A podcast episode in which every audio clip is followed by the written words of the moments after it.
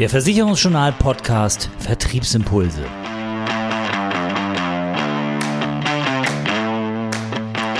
Unser Thema in diesem Podcast der Makler und das Meer, wie Zielgruppenfokussierung und Nachhaltigkeit in unserer Branche perfekt zusammenpassen.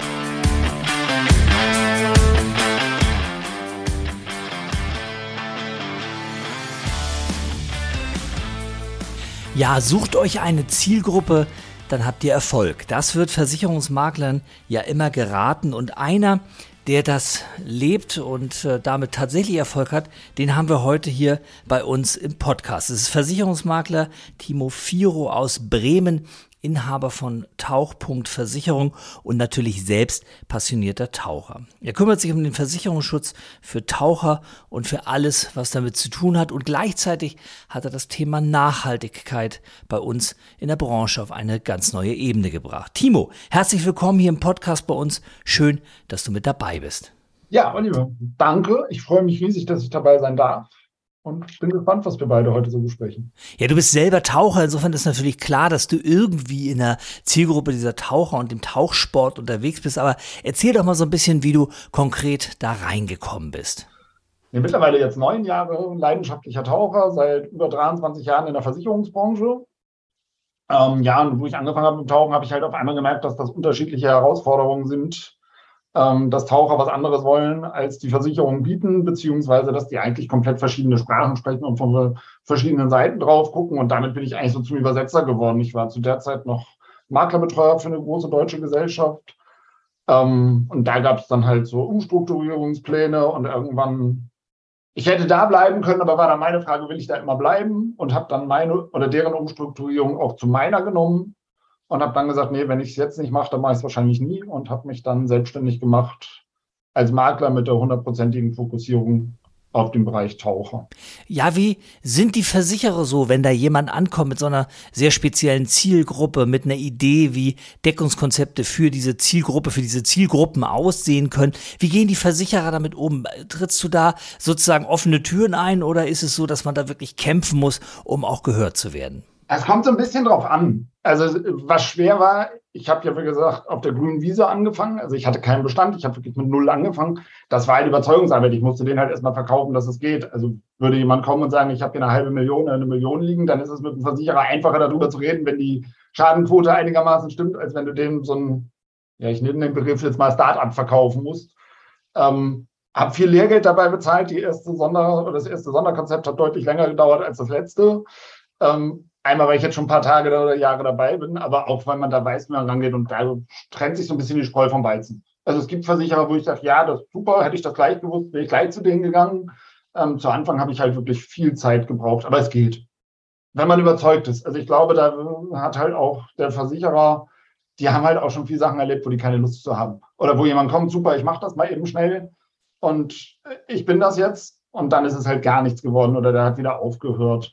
So, das ist, glaube ich, da, wo man am meisten kämpfen muss. Und wenn man den da überzeugen kann, dann passt es. Ja, jetzt haben wir dich heute in den Podcast nicht nur eingeladen, weil du ein echter Experte zum Thema Zielgruppenfokussierung bist, ein erfolgreicher Experte zum Thema Zielgruppenfokussierung bist, sondern weil wir mit dir auch über ein anderes Thema äh, sprechen wollen, was ja die Branche momentan in vielen Facetten sehr beschäftigt, das Thema Nachhaltigkeit. Da schwirren ja viele Begriffe rum, äh, Transparenzverordnung, ESG-Kriterien, grüne Versicherung, das sind ja so Begriffe, die da momentan unterwegs sind. Du hast ja mit besser Grün zusammen eine Aktion ins Leben gerufen im letzten Jahr, die dieses Thema mal ganz praktisch angeht, die Aktion Geisternetze. Damit hast du letztes Jahr aus der Nordsee jede Menge Reste von Fischernetzen und allem, was dazugehört an Müll rausgeholt und wirst es dieses Jahr Ende Mai auch wieder machen. Wie sieht es denn da aus? Kann man das Interesse nochmal so wecken wie im letzten Jahr, wo es ja riesig war, wo ja Fernsehen und äh, Zeitungen da waren und darüber berichtet haben. Aber kann man dieses Interesse an so einem Thema hochhalten oder wird da schon die nächste Nachhaltigkeitssau durchs Dorf getrieben? Das weiß ich nicht, wer wen treibt. Also es gibt ja ganz viele. Ähm und ich finde halt einfach nur wichtig, dass wir alle was machen in unserem Rahmen der Möglichkeiten. Ich habe auch nicht gewusst, dass das so groß wird, wie es dann geworden ist. Ähm, ich freue mich riesig darüber, dass es so groß geworden ist.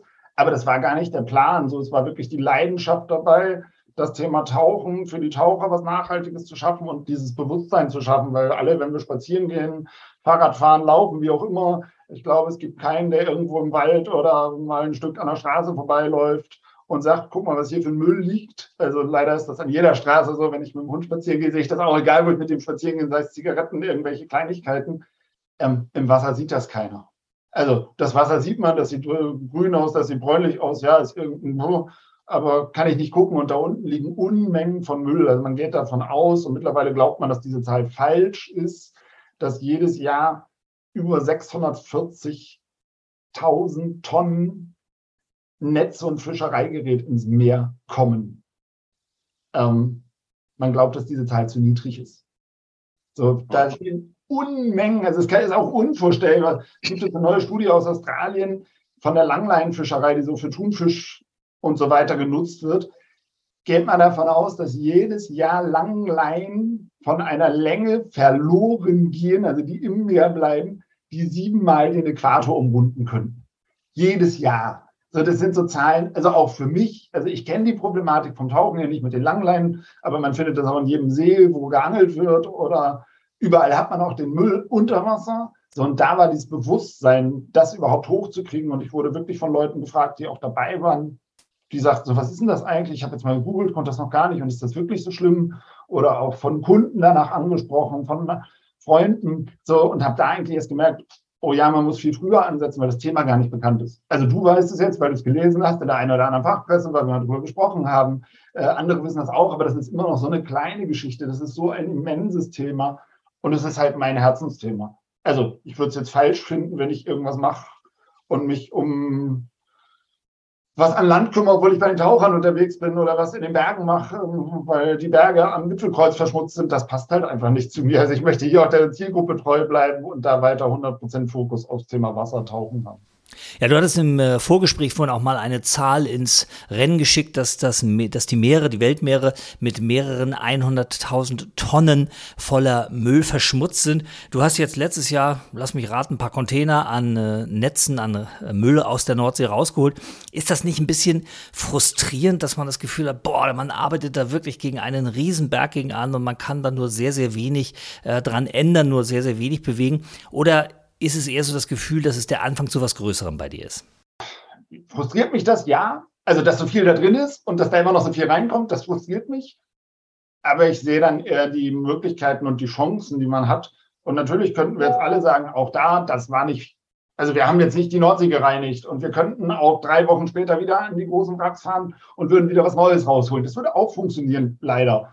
Ähm, aber man muss ja anfangen. Also wenn alle denken, oh Gott, das frustriert mich, dann wird nie was passieren. Deswegen war halt auch das Ziel, nicht nur die Geisternetze aus der Nordsee zu bekommen, sondern auch die mediale, die öffentliche Wahrnehmung dafür zu schärfen, sodass vielleicht jeder mal drüber nachdenkt. Und das Größte war eigentlich, also es gab ganz viele tolle Momente während des Projekts, weil wir wirklich medial sowohl in Fachpresse, in der Versicherungsfinanzwirtschaft, aber auch Tagespresse, Radio, Fernsehen, da überall vertreten waren. Aber für mich war ein großes Highlight, irgendwie anderthalb Wochen später schrieb mich jemand über die Facebook-Firmenseite an so nach dem Motto, Mensch, ich bin hier gerade im Wattenmeer unterwegs und habe hier auf einer Sandbank, hat ein Foto geschickt, das war halt ein Stück Netz mit so Fenderbojen oben dran und Seilen und so und sagte, eigentlich habe ich das immer liegen gelassen, diesmal möchte ich es aber gerne mit an Land nehmen, wo kann ich es denn entsorgen? So, und das war, also ich kriege jetzt noch Gänsehaut, wenn ich dir das erzähle, weil das war für mich so, ich saß da und hatte einen Riesenstrahlen und habe den Bildschirm angeguckt und gesagt, boah, wie toll. Also wir haben was bewirkt, nicht nur unsere Sachen, weil wir rausgeholt haben. Vielleicht haben wir jetzt nicht viele, wenn es nur zehn, wenn es nur 100 Leute sind, dazu bewegt, die achtsamer über den Strand gehen oder die es erzählen. Also es gibt dann so Firmen, die Upcycling machen, die machen Armbänder da draus, die machen Socken da draus, so wo auch jeder diese Unterstützung wiedergeben kann, weil die nehmen diesen Gewinn nicht nur für sich, sondern die spenden wieder einen Teil, damit die Organisationen ins Meer können und so ein Projekt finanzieren können, weil es halt auch recht kostspielig ist. Also da geht man auch nicht mit 200 Euro aus dem Tag raus, sondern es kostet halt auch wirklich Geld. Aber wir haben Leute erreicht. So, und wenn die einfach nur weiter erzählen, das ist so ein Schneeballeffekt und irgendwann wird halt aus dem kleinen Wassertropfen ein kleiner See und irgendwann haben wir halt das Meer erreicht. Also wir alle können was bewegen und deswegen bin ich so dankbar, dass ich heute auch wieder hier sein darf und dass wir es auch dieses Jahr weiterführen Ende Mai,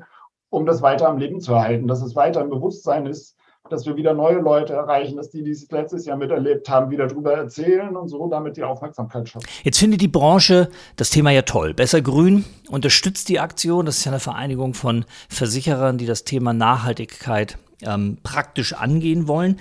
Ähm, das ist die eine Seite. Die andere Seite sind ja die Regularien, die Transparenzverordnung, die Bestrebung, die Branche insgesamt nachhaltiger zu gestalten.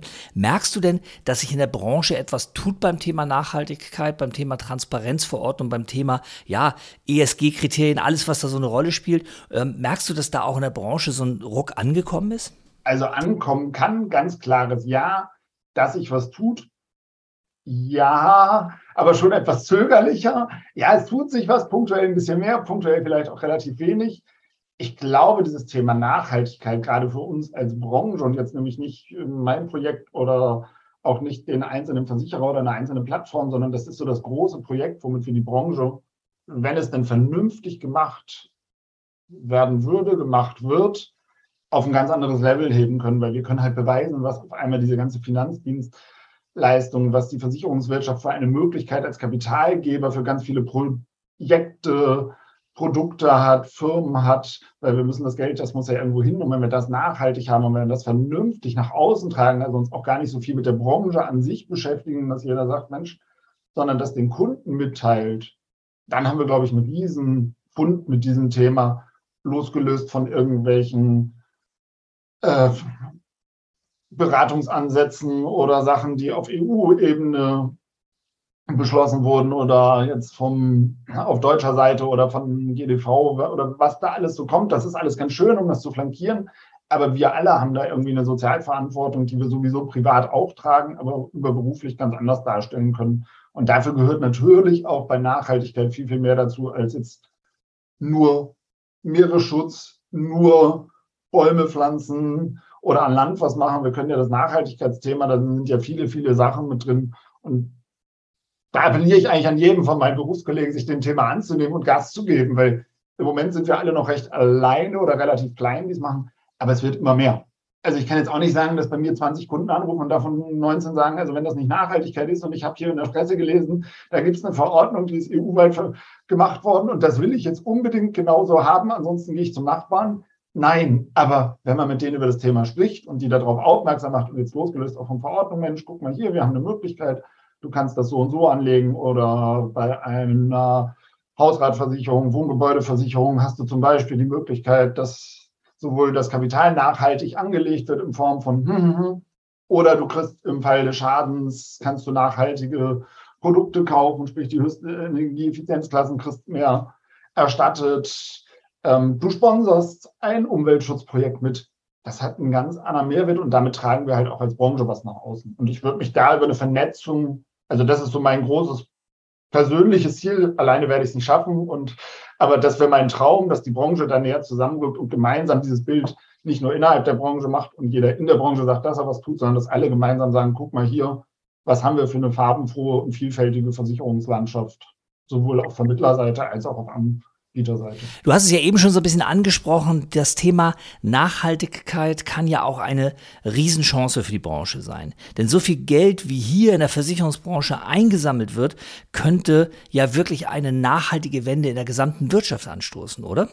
Ja, definitiv. Also wer ist der größte Kapitalgeber der Wirtschaft und wer kann da Finanzströme und ähm, ja, die Versicherungswirtschaft braucht ihr Geld für große Sachen oder für langfristige Verpflichtungen wie Altersvorsorge, Krankenversicherung, um jetzt mal die Personenversicherung exemplarisch rauszunehmen. Und das Geld ist ja da. Es muss halt irgendwo hingepackt werden und jeder will ja irgendwas machen. Und das ist halt meiner Meinung nach so das große, mein Wunsch, mein Traum, dass wir darüber den Versicherungsvermittler auch nicht oder die Versicherungswirtschaft nicht irgendwie auf den unteren Plätzen der Top-Arbeitgeber stehen lassen, was so Vertrauenswürdigkeit angeht, sondern dass wir halt darüber könnte man meiner Meinung nach viel machen und uns auch nach oben stellen und sagen, wir haben was Gutes getan.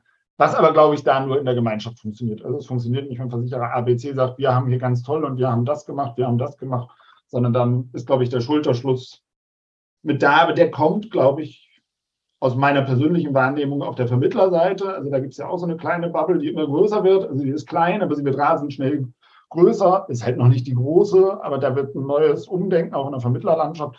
Und auch bei den Gesellschaften sehe ich, dass das ist einige, was das Thema Nachhaltigkeit angeht oder auch Kooperation, die sind halt sehr beweglich und arbeiten miteinander und versuchen da aus meiner Sicht neuen Wind reinzubringen. Und deswegen bin ich total hoffnungsfroh.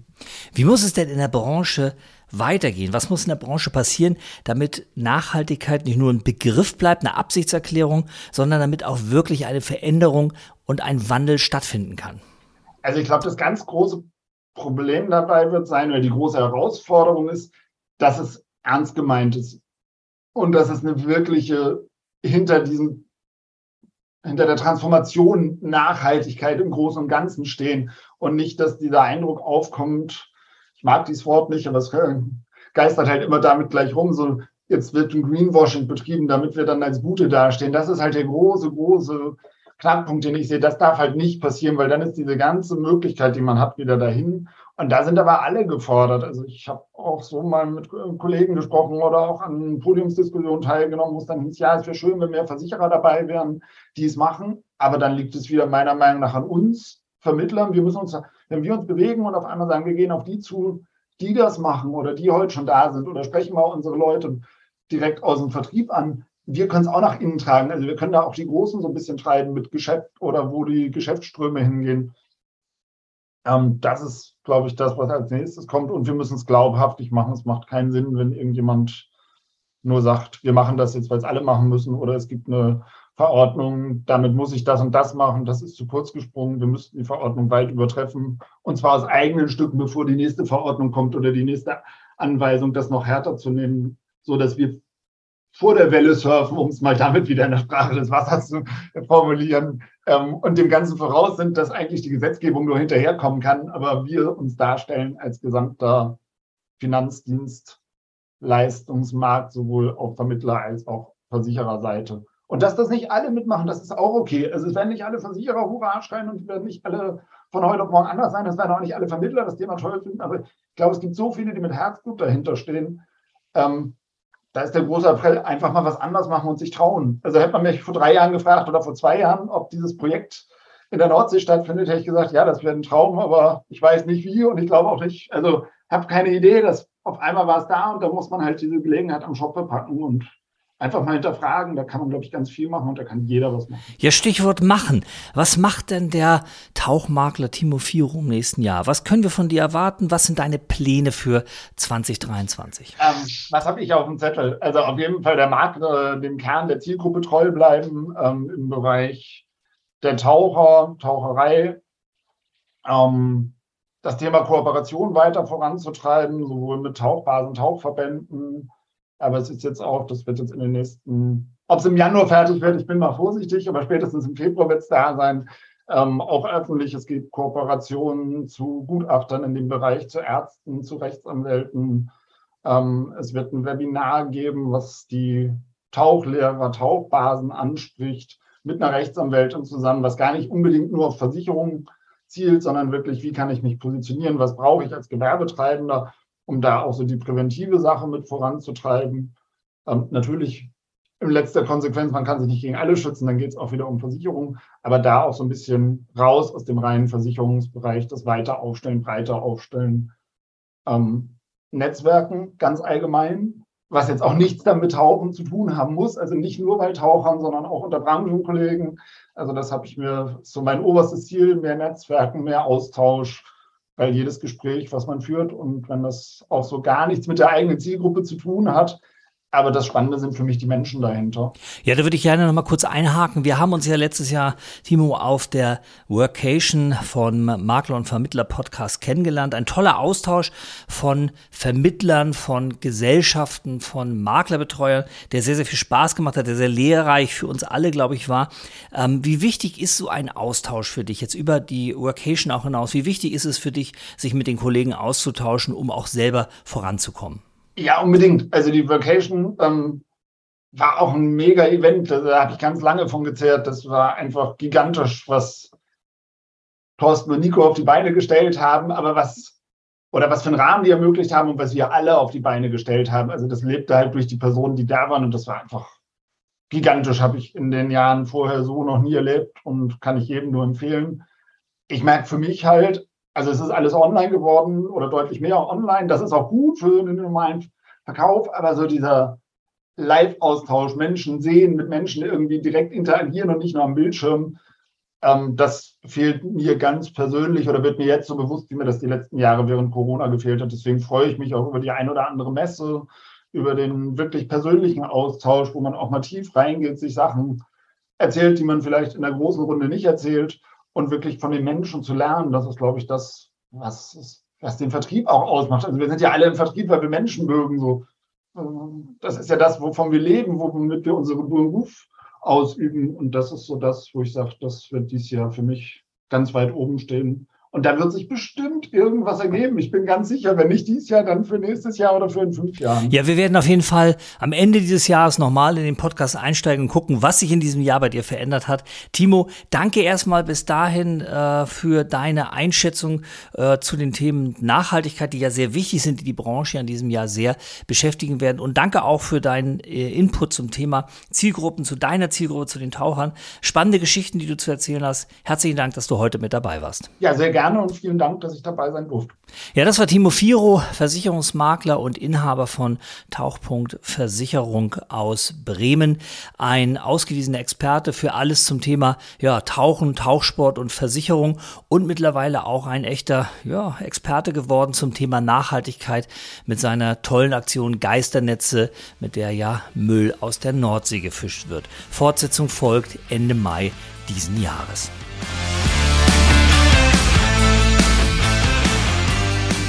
Das war die aktuelle Ausgabe vom Versicherungsjournal Podcast Vertriebsimpulse. Zusammengestellt und gesprochen von Oliver Mest.